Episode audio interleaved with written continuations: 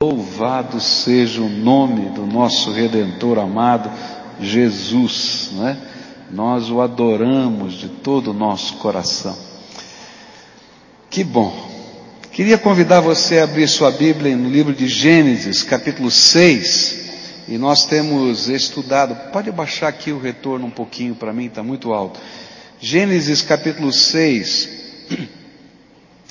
a partir do verso 8, 8, 9 e 10, a palavra do Senhor vai nos dizer assim: Mas o Senhor Deus aprovava o que Noé fazia. E esta é a história de Noé. Ele foi pai de três filhos, Sem, Cã e Jafé. E Noé era um homem direito e sempre obedecia a Deus entre os homens do seu tempo. E Noé vivia em comunhão com Deus. Queria orar com os irmãos mais uma vez. Pai querido, é em nome de Jesus que nós nos reunimos nesse lugar. E a tua promessa, Jesus querido, foi que onde estivessem dois ou três reunidos debaixo da autoridade do teu nome, o Senhor estaria ali com eles. E nesta hora, Senhor, nós te lembramos dessa promessa e te pedimos, vem com a tua graça sobre nós, fala ao nosso coração, dirige a nossa vida, toca a nossa alma, Senhor, de tal maneira que nós possamos vivenciar as coisas grandiosas do Senhor na nossa vida. Tu tens um propósito para cada um de nós. E eu sei, Senhor, que esse propósito é algo tão precioso. Então nós queremos dizer, Senhor, nós queremos todo o propósito do Senhor sobre as nossas vidas. Então vem sobre nós com a tua graça. É aquilo que oramos no precioso nome de Jesus. Amém e amém. Nós estamos estudando, né, caminhando aqui no livro de Gênesis. E nessa jornada, estamos aqui no capítulo 6, a partir do verso 8, hoje pela manhã dos versículos 8 a 10 e à noite a partir do verso 11. E nesta segunda parte do capítulo 6 do livro de Gênesis, nós vamos eh, a Bíblia vai nos apresentar três retratos distintos. Um deles nós já vimos um pouquinho a semana passada, que era o retrato do mundo do tempo de Noé. Depois, esse mesmo texto vai apresentar para a gente um retrato do homem Noé e também o retrato do Deus de Noé. Nessa manhã eu queria olhar para o retrato do homem Noé e hoje à noite eu quero falar sobre o Deus de Noé. E é interessante porque quando a gente olha para essa palavra, nós vamos olhando para esse homem, entender alguns valores que nós devemos perseguir em nossa caminhada com Deus, se de fato queremos ser homens e mulheres tementes ao Senhor e servos do Senhor. Quais seriam as características desse homem de Deus, desse servo do Senhor? Um dos profetas da Bíblia, porque ele vai profetizar coisas que vão acontecer e que representam o juízo de Deus. A primeira coisa que a gente vai aprender nesse texto é que Noé era um homem justo segundo os olhos de Deus. Diz a Bíblia, esta é a história da família de Noé, e Noé era homem justo, íntegro, entre o povo da sua época, e ele andava com Deus. No capítulo 7, no versículo 1, a gente vai encontrar essa mesma visão. E então o Senhor disse a Noé, entre na arca, você e toda a sua família, porque você é o único justo que encontrei nesta geração. Noé não foi um pequeno coadjuvante na história da salvação. Para você ter uma ideia qual a importância de Noé, Noé é citado 50 vezes na Bíblia. 50 vezes Noé é citado na Bíblia como um referencial da história da salvação. E esta é a primeira vez que aparece na Bíblia a palavra justo colocado para um homem. O que, que, será que o Senhor queria ensinar quando disse que Joé é também chamado ou era conhecido como um homem justo? A gente vai ver que a palavra de Deus vai falar isso em outros textos, em Ezequiel, em 2 Pedro e, e assim por diante. Mas o que significa a justiça de Noé? Será que ele não tinha pecado? Será que ele não tinha defeito? Bom, você vai perceber lendo a história de Noé que ele tinha pecado e tinha defeito, porque a Bíblia não esconde os pecados de nenhum homem. E você vai perceber lá na sua, depois do dilúvio, o pecado de Noé sendo colocado à vista de todos nós, para que a gente pudesse entender que ele não, não era alguém que não tivesse pecado. Mas então o que significa ser justo? E a Bíblia vai ensinar para a gente que a justiça de Noé não vinha das suas boas obras. Ao contrário, as suas boas obras vinham por causa da sua justiça. E a justiça de Noé era semelhante à justiça de Abraão. Era uma dádiva de Deus em resposta à sua fé pessoal. Por quê? A Bíblia vai dizer em Gênesis 15 a respeito de Abraão, Abraão creu no Senhor e isso lhe foi creditado por justiça. E Hebreus capítulo 11, versículo 7 vai dizer, pela fé Noé, quando avisado a respeito de coisas que ainda não se viam, movido por um santo temor, construiu uma arca para salvar a sua família. E por meio da fé, ele condenou o mundo e tornou-se herdeiro da justiça que é segundo a fé. Queridos, a coisa que a gente vai aprender na Bíblia é algo tremendo para a nossa vida. Eu e você somos pecadores. E não tem jeito. Você vai cuidar da tua vida, você vai buscar os valores de Deus, você vai tentar viver uma vida limpa e digna diante dos olhos do Senhor mas só você conhece o seu coração. E só Deus conhece o que vai no seu coração. E sabe, você sabe, você conhece aquilo que Deus não se agrada e que está na sua vida. E aí a gente fica pensando, como é que vai ser? Porque se não existe nenhum justo na terra, ninguém que não tenha um pecado sequer, como é que a gente pode estar preparado para enfrentar o juízo de Deus? E essa é a grande dúvida. Como é que Noé poderia passar pelo juízo de Deus, que foi o dilúvio, sendo que ele era também pecador? E aí vem a beleza da, da obra de Deus na nossa vida. Deus imputa justiça sobre o injusto na medida em que pela fé nós cremos nos meios de Deus, nas promessas de Deus e nos comprometemos com os valores de Deus.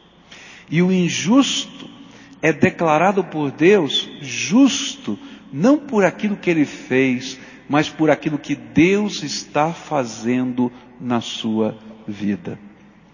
Alguns anos atrás, pregou aqui na nossa igreja um, um chinês, eu não sei se vocês lembram, um baixinho, chamado Ben Wong, né? Eu nunca vi um pregador que pulasse tanto. Parecia que ele estava lutando Kung Fu quando ele estava pregando. Não sei se você lembra dele, né? E ele deu um testemunho muito estranho, muito esquisito. Ele disse assim que num, num culto, não é? é? Se não me engano, de ano novo na igreja dele, vários irmãos foram dar testemunho, né? E aí dizendo da maravilhosa graça de Deus, como Jesus estava transformando a sua vida. E aí apareceu um cidadão que foi dar um testemunho meio estranho, meio esquisito. Ele disse assim, olha, eu quero dizer para vocês que eu não estou aqui há muito tempo, eu estou frequentando há pouco tempo essa igreja, mas eu estou ouvindo a palavra de Deus e Deus está me abençoando muito. Porque eu era um jogador inveterado eu perdia tudo no jogo, eu era muito enrolado. E eu quero dizer que depois que eu vim aqui, eu estou jogando bem menos. E aí todo mundo riu como vocês estão rindo. né? Ô oh, cabra, né? Não mudou ainda. E aí o bem falou uma coisa interessante. Ele disse que todos nós estamos sendo transformados pela graça de Deus. E que aquilo que aquele homem falou é uma verdade na vida de todo mundo.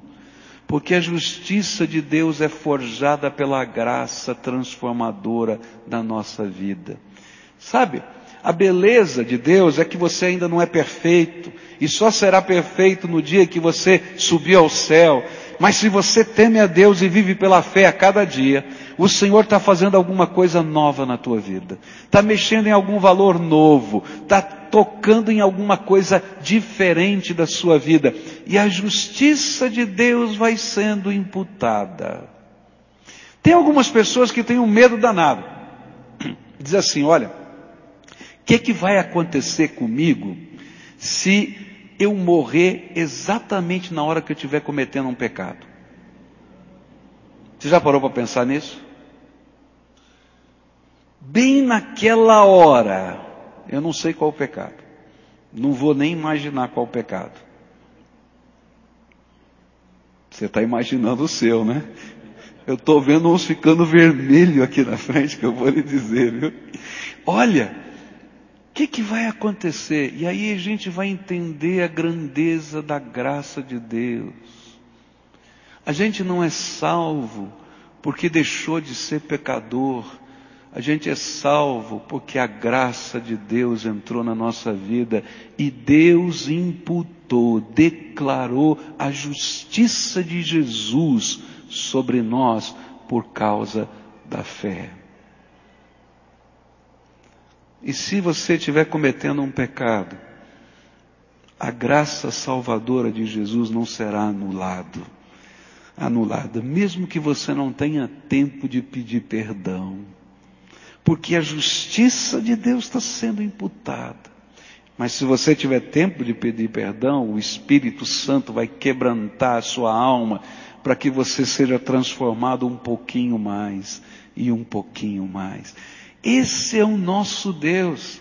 E a Bíblia está falando que Noé era esse homem que vivia num mundo corrupto e que não tinha como enfrentar todas as coisas, ainda que ele tivesse valores, ainda que ele cresce na palavra de Deus, ainda que ele tentasse viver a sua vida correta, mas ele continuava sendo um homem, ainda que ele fosse diferente da sua cultura, do jeito de viver, porque ele tinha os valores do reino de Deus mas a graça de Deus estava sobre ele. E ele então podia ter a justiça de Deus derramada sobre ele. A Bíblia diz em Gálatas 2, versículo 16, o seguinte: Sabemos que ninguém é justificado pela prática da lei, mas mediante a fé em Jesus Cristo.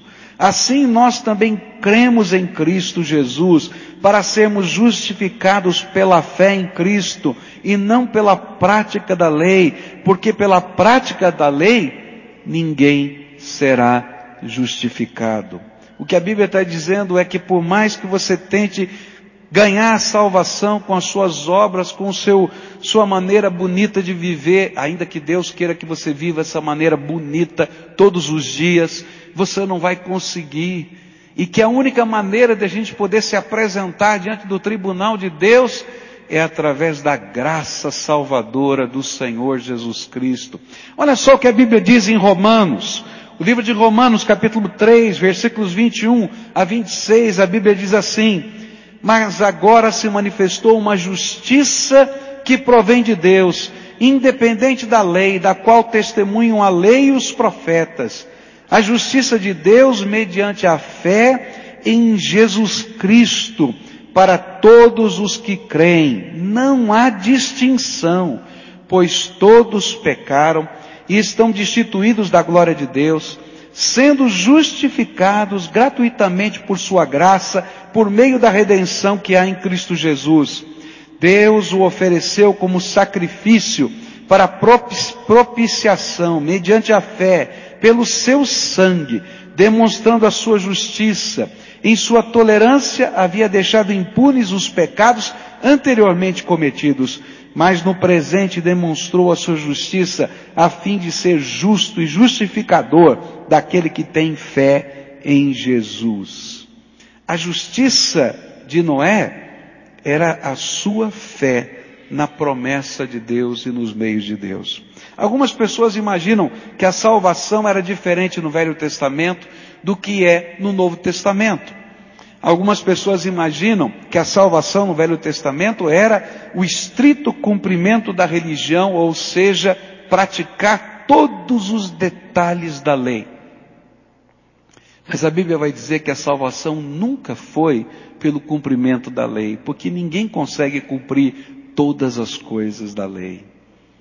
Você continua sendo pecador e eu continuo sendo pecador. Sabe como vem a salvação lá no passado?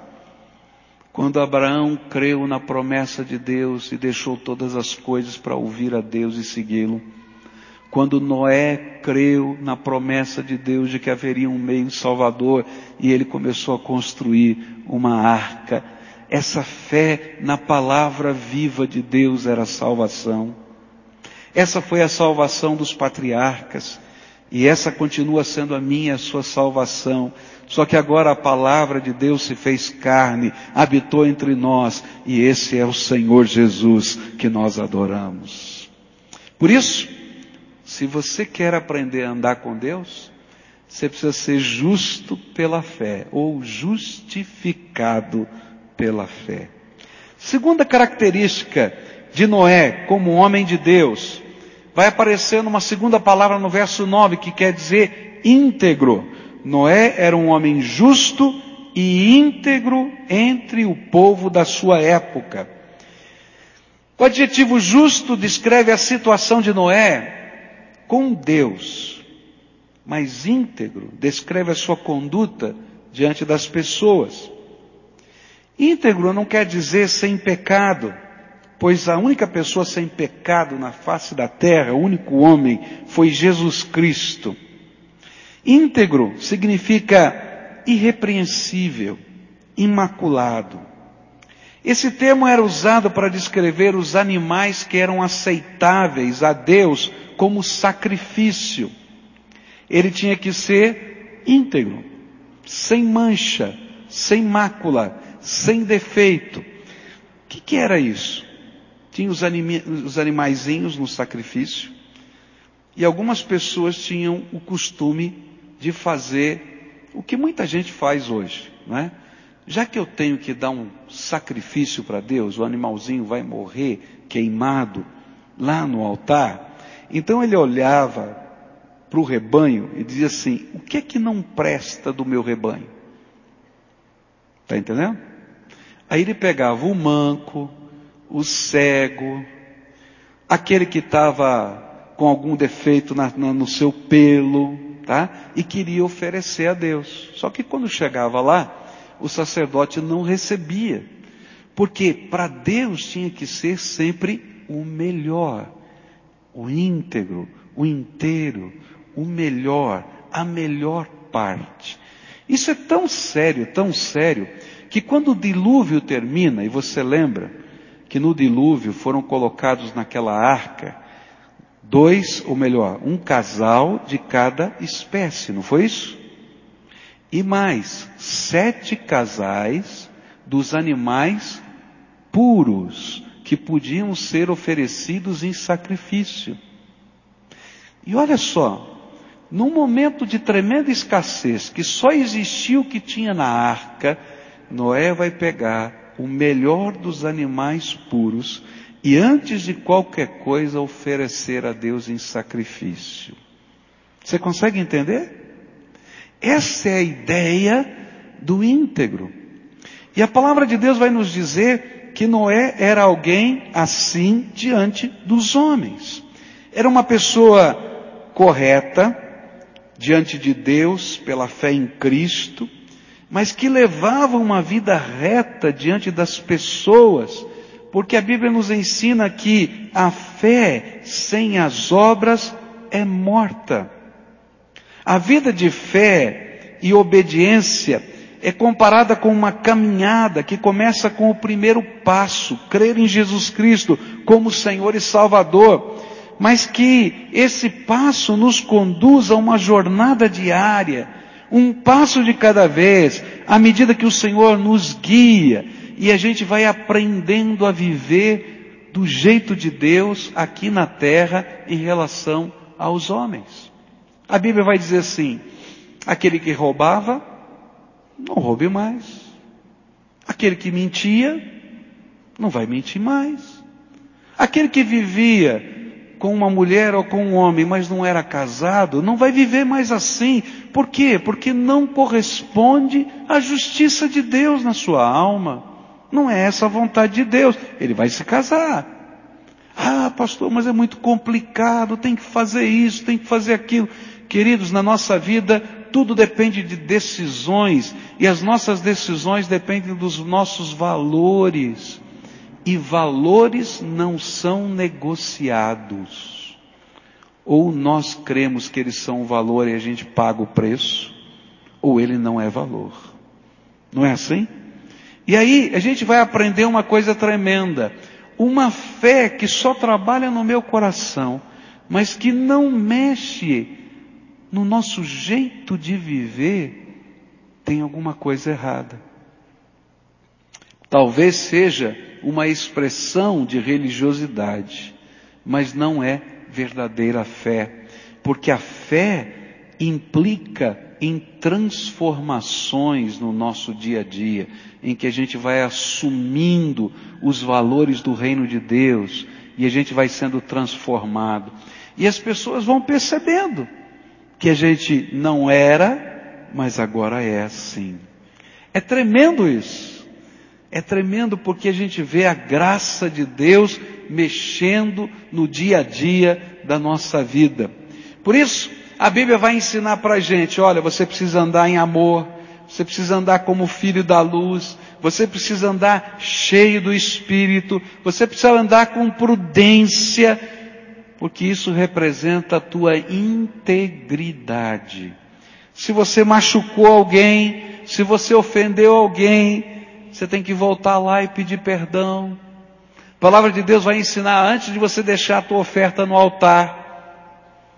Deixa de lado, guardado aquilo que pertence ao Senhor. Vai lá, reconcilia-te com teu irmão e depois volta porque uma fé que está no altar, mas não está em casa para pedir perdão para quem a gente machucou, que não está nos contextos dos relacionamentos, tem alguma coisa errada.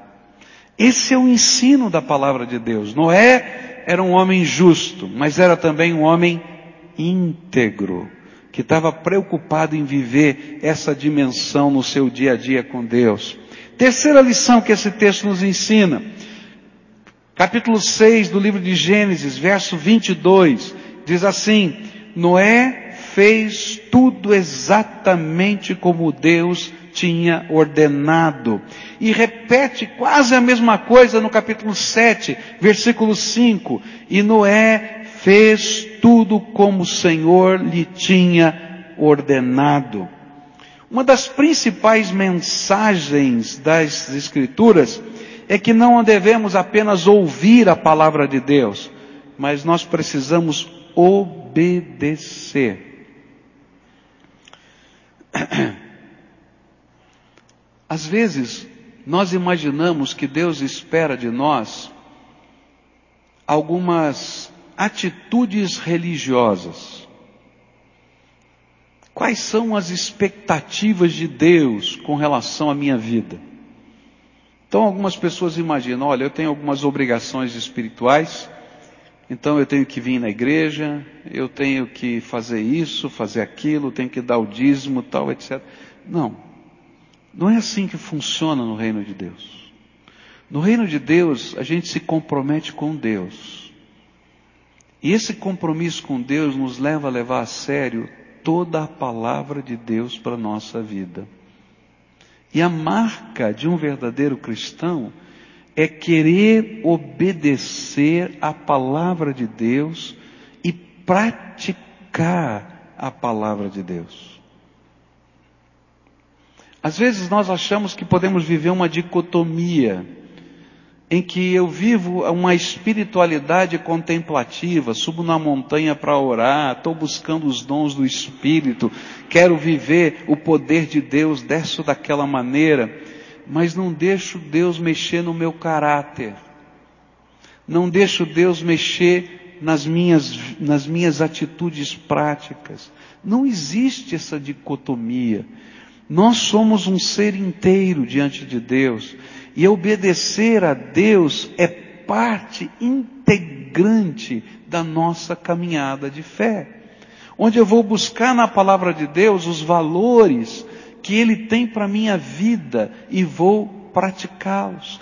E algumas vezes eu vou fazer isso na contramão do mundo que eu estou vivendo. E a gente vai dizer assim, mas pastor, hoje é muito difícil, é muito complicado viver a vida cristã, colocar determinados valores em prática, é, experimentar essa ou aquela, aquele preceito da palavra de Deus. Agora você imagina viver a palavra de Deus no mundo de Noé. No mundo de Noé só tinha oito pessoas que criam integralmente na palavra de Deus.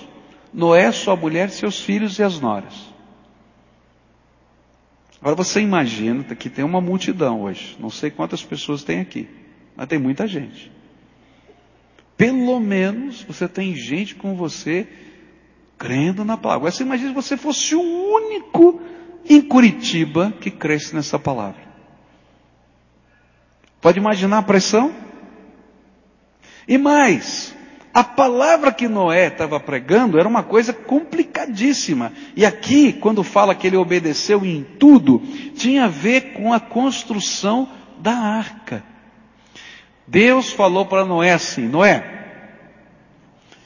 eu vou julgar esse mundo. E vai acabar esse mundo. Eu vou fazer cair água do céu, nunca tinha chovido. Lá em Gênesis fala que era uma neblina densa que molhava toda a terra.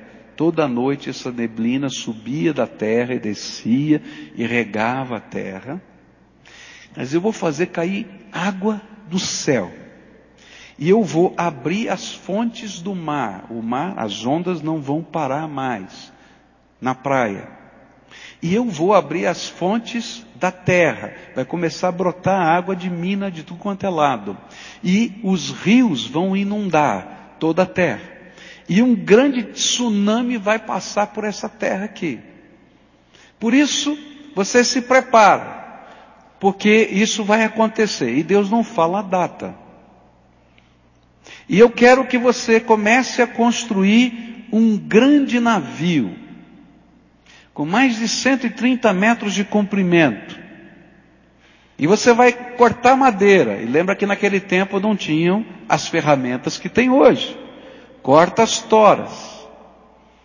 Faz as tábuas. Monta essa, essa arca. Três andares. Três pavimentos. Faça as baias para todos os animais. Coloque a cobertura 120 anos. Ele e a sua família fazendo isso. E as pessoas chegavam para o velho Noé e perguntavam assim, ô, ô Noé, o que, que você está fazendo? Porque ele estava fazendo um barco longe do mar e longe do rio. E todo mundo ia lá para ver Noé trabalhar no barco. O louco está fazendo um negócio esquisito. Ele quer andar de barco, não é? Na terra. O cara é doido. E sabe quanto tempo ele faz isso? Ó, 100 anos, 50 anos que ele está construindo isso. E quando a gente chega lá para perguntar, ele diz assim, eu estou fazendo porque Deus me revelou que vai cair água do céu. Você imagina se nunca tivesse chovido e alguém dissesse para você que ia cair água do céu. Eu já vi sair água do mar, eu já vi sair água aqui, já, mas água do céu, como é que vai abrir uma torneira lá e cair a água do céu? Não tem jeito.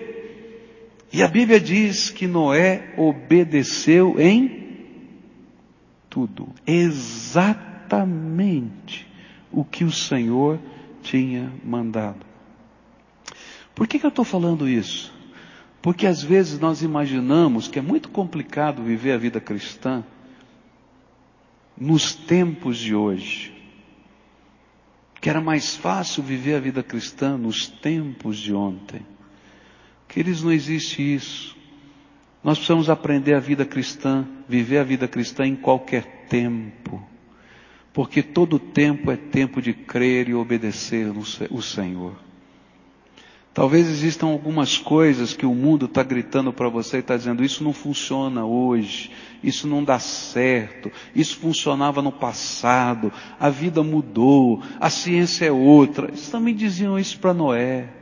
Noé, para com isso, você está louco, nunca aconteceu, não vai acontecer, não funciona desse jeito, você está ouvindo vozes. Mas quando a gente crê na palavra de Deus, essa palavra imputa justiça sobre nós, essa palavra transforma a nossa vida e essa palavra nos ajuda a seguir a Deus bem de pertinho, do jeito de Deus, da maneira de Deus.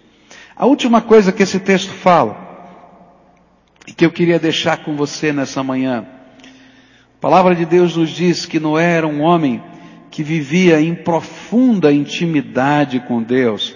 E o verso 9 vai dizer exatamente isso. Esta é a história da família de Noé. Noé era um homem justo, íntegro entre o povo da sua época e ele andava com Deus. Essa expressão vai aparecer no livro de Gênesis quando fala a respeito de Enoque. Enoque andava com Deus. E sabe o que acontece quando a gente anda com Deus? Olha só o que o Salmo 25, verso 14 promete para nós. O Senhor Deus é amigo daqueles que o temem e lhes ensina as condições da aliança que fez com eles. Sabe o que a Bíblia está dizendo? É que quando a gente anda com Deus, Deus fala conosco. E Deus revela, presta atenção, a sua vontade no meio dos caminhos da nossa vida. E é tremendo, porque a vontade de Deus é são as condições que Deus coloca para nós para vivermos essa vida do jeito de Deus e sermos abençoados. É tremendo, porque quando você aprende a caminhar com Deus, você tem o Espírito Santo como seu conselheiro e seu professor particular. João vai dizer: vocês têm a unção do Santo e essa unção vos ensinará todas as coisas. Deus fala conosco, Deus começa a ministrar na nossa vida e a gente vai aprendendo a ter discernimento de Deus para o dia a dia. Alguns anos atrás, nós estávamos pensando em comprar um carro, eu e Cleusa. E começamos a ir em lojas de carro para comprar o carro. E achamos um carro, olhamos para aquele carro, namoramos o carro. Sabe quando você olha assim, é esse. As condições eram boas, dava para a gente dar a entrada, pagar a prestação, a gente já estava ali fazendo conta, todo animado tal. Mas a gente vai aprender ao longo da vida a não fazer nada sem orar. Qualquer coisa que a gente faz em casa, a gente ora. Por quê? Porque eu creio que Deus fala conosco e Ele revela a Sua vontade nas coisas grandes e nas coisas pequenas. E nós fomos para casa, dobramos o nosso joelho e começamos a orar. Falei, Senhor, ó, o carro nós gostamos, o dinheiro para a entrada nós temos, dentro do nosso orçamento a prestação está aqui. Queria que o Senhor nos desse a tua bênção para a gente comprar. E à medida que a gente foi orando, a gente sentiu, eu e ela, plenamente o Espírito de Deus dizer, não é hora de comprar o carro. Eu me lembro que eu fiquei meio entristecido, fiquei assim sem graça e comentei com um irmão da igreja. Falei assim, puxa vida, eu estava orando, queria tanto comprar aquele carro e Deus falou para não comprar, né? E aí o irmão chegou para mim e disse, pastor, o senhor está sendo muito radical. Esse negócio de orar, o senhor tem o dinheiro, tem como fazer, compra. Falei, não, mas na minha vida não funciona assim. Eu sempre vou perguntar para Deus, porque Deus conhece tudo, eu não sei. E aí eu me lembro que eu fui com aquilo, com meu coração, até fiquei em dúvida. Falei, será que eu estou fazendo, estou sendo radical demais? Como é que é esse negócio tal? Bom, passaram-se cerca de dois meses. Meu sogro perdeu tudo. Literalmente tudo. Sua empresa, seu carro. Não tinha mais nada, nem com como, como viver. E aí a gente entendeu que se a gente tivesse se metido numa dívida, a gente não podia dar assistência à nossa família como era a vontade de Deus que a gente fizesse. E aquele era um momento de outro tipo de investimento, de investir nas pessoas que nós amamos, significativas para nós. Se Deus não tivesse me dito, eu teria feito. Mas o que a Bíblia está ensinando é que quando a gente caminha com Deus, Deus fala com a gente. E Ele ajuda a gente a decidir as coisas grandes e as coisas pequenas. Como Ele falou para Noé, Noé, eu vou julgar esse mundo, mas vou preparar um meio de salvação, uma arca, e você vai construir essa arca, eu vou esperar você terminar de construir. E Noé vai trabalhando porque ele tinha ouvido a voz de Deus e caminhava com Deus. Isso vale para as decisões da sua casa, isso vale para os negócios que você tem que fazer, isso vale para a postura que você tem que ter com seus filhos, isso vale para o sim ou para o não que você precisa dar se você anda com Deus, Deus revela os desígnios do seu coração para você. E você vai aprender a ouvir a voz de Deus. E você vai aprender a sentir a presença de Deus, a ser tocado pelo Espírito Santo de Deus. Eu acho que uma das descobertas mais preciosas da vida de qualquer servo de Deus é saber que Deus fala diretamente com seus filhos. E você precisa ouvir, aprender a ouvir a voz de Deus. Porque Deus tem coisas tremendas para falar com você. E sabe, a gente só vai conhecer a voz do Espírito tendo intimidade com Ele. Eu costumo brincar, né? Que se a sua esposa, seu marido, seu filho quiser passar um trote em você, pegar o telefone, mudar o tom de voz e tentar enrolar você, não vai falar duas palavras que você vai matar o assunto na hora. Não, para com isso. Eu conheço você. Por quê? A gente está tão íntimo daquela voz que pode até modular diferente, que a gente sabe quem é. Queridos, é assim na nossa comunhão com Deus, na medida da nossa intimidade com Ele, a voz do Senhor se revela e a gente sabe que é Deus falando conosco. Pode ser de madrugada, de dia, no meio da rua, pode ser dirigindo o carro, pode ser num tempo de oração, pode ser lendo a Bíblia. O Espírito de Deus fala ao nosso espírito. E é isso que Deus está pedindo que nós vivamos, essa santa intimidade com Deus. Olha só o que Jesus prometeu em João 15, versículos 14 e 15. Vocês são meus amigos, se fazem o que eu mando. E eu não chamo mais vocês de servos ou empregados, pois o empregado não sabe o que o seu patrão faz, mas chamo vocês de amigos, pois tenho dito a vocês tudo o que ouvi do meu Pai. Olha que coisa tremenda. Jesus está repartindo conosco as coisas que ele tem ouvido do Pai. Ele está sentado do lado do Pai, no seu trono, à sua direita. E ele está dizendo: Ó, oh, não chamo você só de servo, não. Vocês são meus amigos e eu vou dividir com você os segredos do céu para a tua vida. Eu vou dividir os segredos do meu espírito para a tua alma. Eu vou dividir a minha vontade para vocês. E aí, se for preciso construir uma arca, ele vai te dizer. Ou se for preciso desfrutar de um tempo, ele vai dizer. É tão tremendo isso como Deus trabalha na nossa vida, né? Eu me lembro de um dia que eu estava tão cansado, mas tão cansado, e eu tinha que preparar um sermão, daquelas coisas que você tem tarefas, né? E eu fui orar e falei, Deus, eu não vou conseguir. Está tão cansado, eu não consigo nem pensar. E aí o Espírito Santo falou para mim assim, olha, pode descansar, eu vou te abraçar. Eu disse, mas Senhor, como é que vai ser? Ele disse, vou, ah, vem aqui, eu vou te abraçar. E aí eu fui, peguei no sono, orando. Orando, peguei no sono. Eu falei, misericórdia, né? Mas Deus é tão bom, tão bom, tão bom, que eu sonhei com o sermão inteiro. Acordei, escrevi o sermão inteiro e preguei. Aí eu falei para o Michel, falei, Michel, olha só, ele falou assim, só acontece com você, pai. Quando tem que preparar sermão, não acontece comigo. Não é? Tem que ficar acordado. É? Deus é bom. Ele tem misericórdia de nós.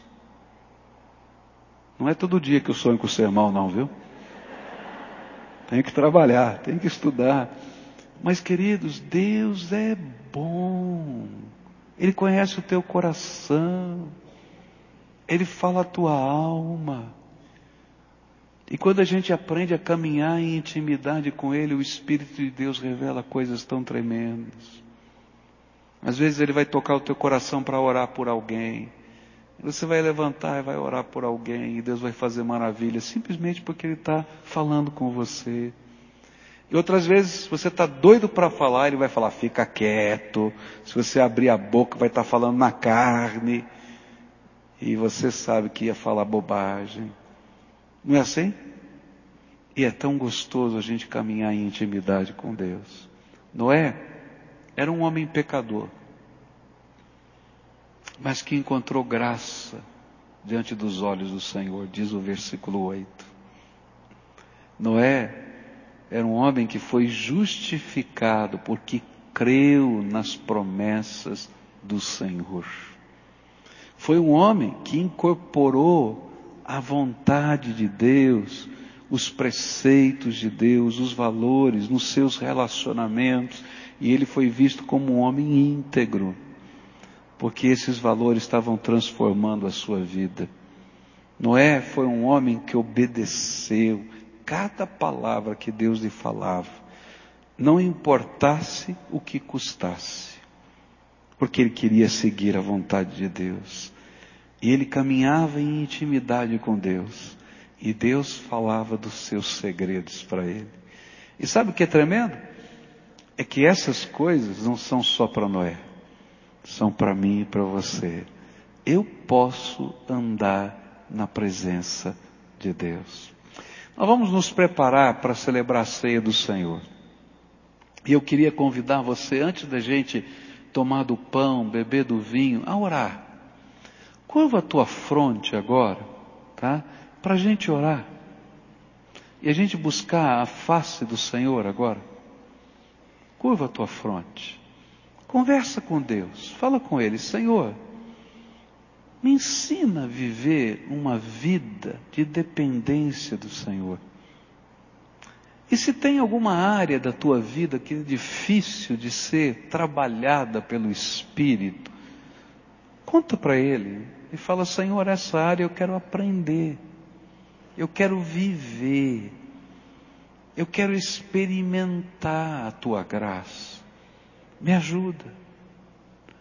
Se você tem uma dúvida de algo que vai acontecer na tua vida, e você caminha com Deus, pergunta para Ele, Senhor, eu tenho um negócio, Senhor, eu tenho que resolver uma situação de família, eu preciso da tua graça tão grande.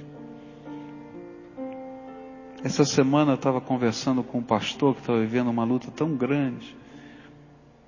E a gente orou junto, desse jeito que a gente está conversando. Horas depois ele me procura e diz: O Senhor ouviu a oração e já respondeu. Deus é bom, Ele ensina a gente. Pede para o Senhor agora. Senhor Jesus, nós estamos na Tua presença. Cada um aqui está vivendo um momento diferente da vida.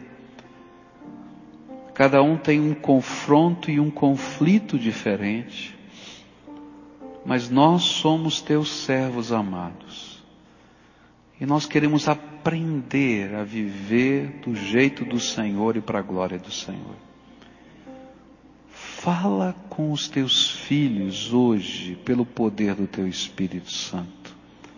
Que a tua palavra penetre no coração. E que a revelação do Senhor esteja tão clara, tão limpa, que a gente possa, Senhor, tomar decisões de obediência à luz da tua palavra. E revela o teu poder e a tua glória. E agora, Pai, que nos preparamos para partilhar o pão e o vinho que nos lembram o que Jesus fez por nós. Que o Senhor nos dê graça para que sejamos agradecidos e louvemos ao Senhor. É aquilo que oramos em nome de Jesus. Amém. Amém.